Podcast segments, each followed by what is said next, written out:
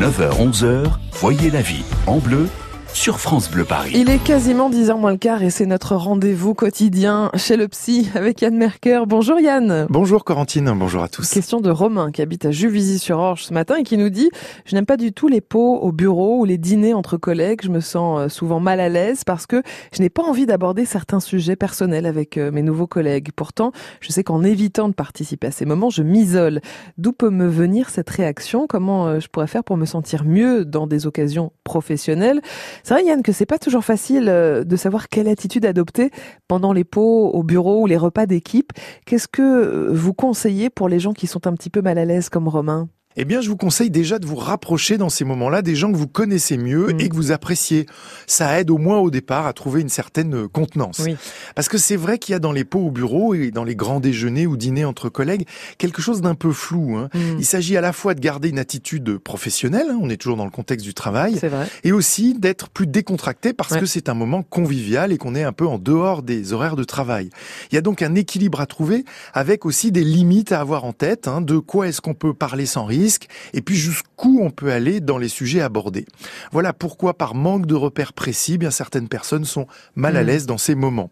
Alors pour autant, on sait que ces moments sont importants à partager parce qu'ils enrichissent les rapports humains, ils renforcent la cohésion et puis ils permettent de nourrir des besoins et des sentiments importants, hein, comme par exemple le sentiment d'appartenance à une équipe faites quand même l'effort d'y participer, même d'une manière un peu formelle. Hein, avec l'habitude, vous deviendrez plus à l'aise. Pour vous faciliter les choses, voici quelques astuces. Parler de soi, ça ne veut pas dire parler de son intimité. Hmm. Il y a quantité de sujets légers que vous pouvez aborder. Hein. Par exemple, parler d'un voyage, d'un livre ou d'un film que vous aimez ou dont on vous a parlé. Ça, par exemple, ça permet d'alimenter la conversation hmm. sans mettre personne en difficulté. bonne idée. Mais est-ce qu'il y a aussi quelques pièges à éviter dans ces moments de convivialité entre collègues Bien sûr, Corentine, le premier piège, bah évidemment, c'est d'oublier que même si l'ambiance devient très décontractée au bout d'un moment, tout n'est pas possible comme avec des amis. Donc soyez prudent avec votre image professionnelle. Mhm. Vous êtes observé autant que vous observez les autres. Donc évitez par exemple de partir en one-man show sous prétexte que vous faites rire.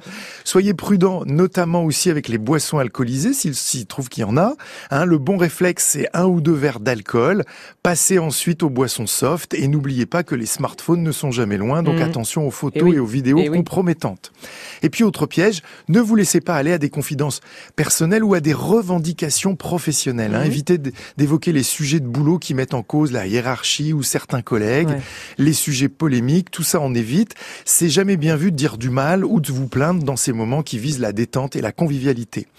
Et puis lorsque vous commencez à ne vraiment plus être très à l'aise, eh bien ne prolongez pas les choses, quittez le repas ou l'assemblée discrètement. Il vaut mieux vous faire remarquer par votre départ avancé qu'en restant, et en montrant votre ennui profond. Bonne journée, à demain. Merci Yann, à demain. Alors demain, on parlera des disputes en, couple. C'est vrai que les tensions s'installent euh, parfois. Comment réagir et comment améliorer les choses quand on se dispute trop? Réponse à 9h40 demain matin sur France Bleu Paris.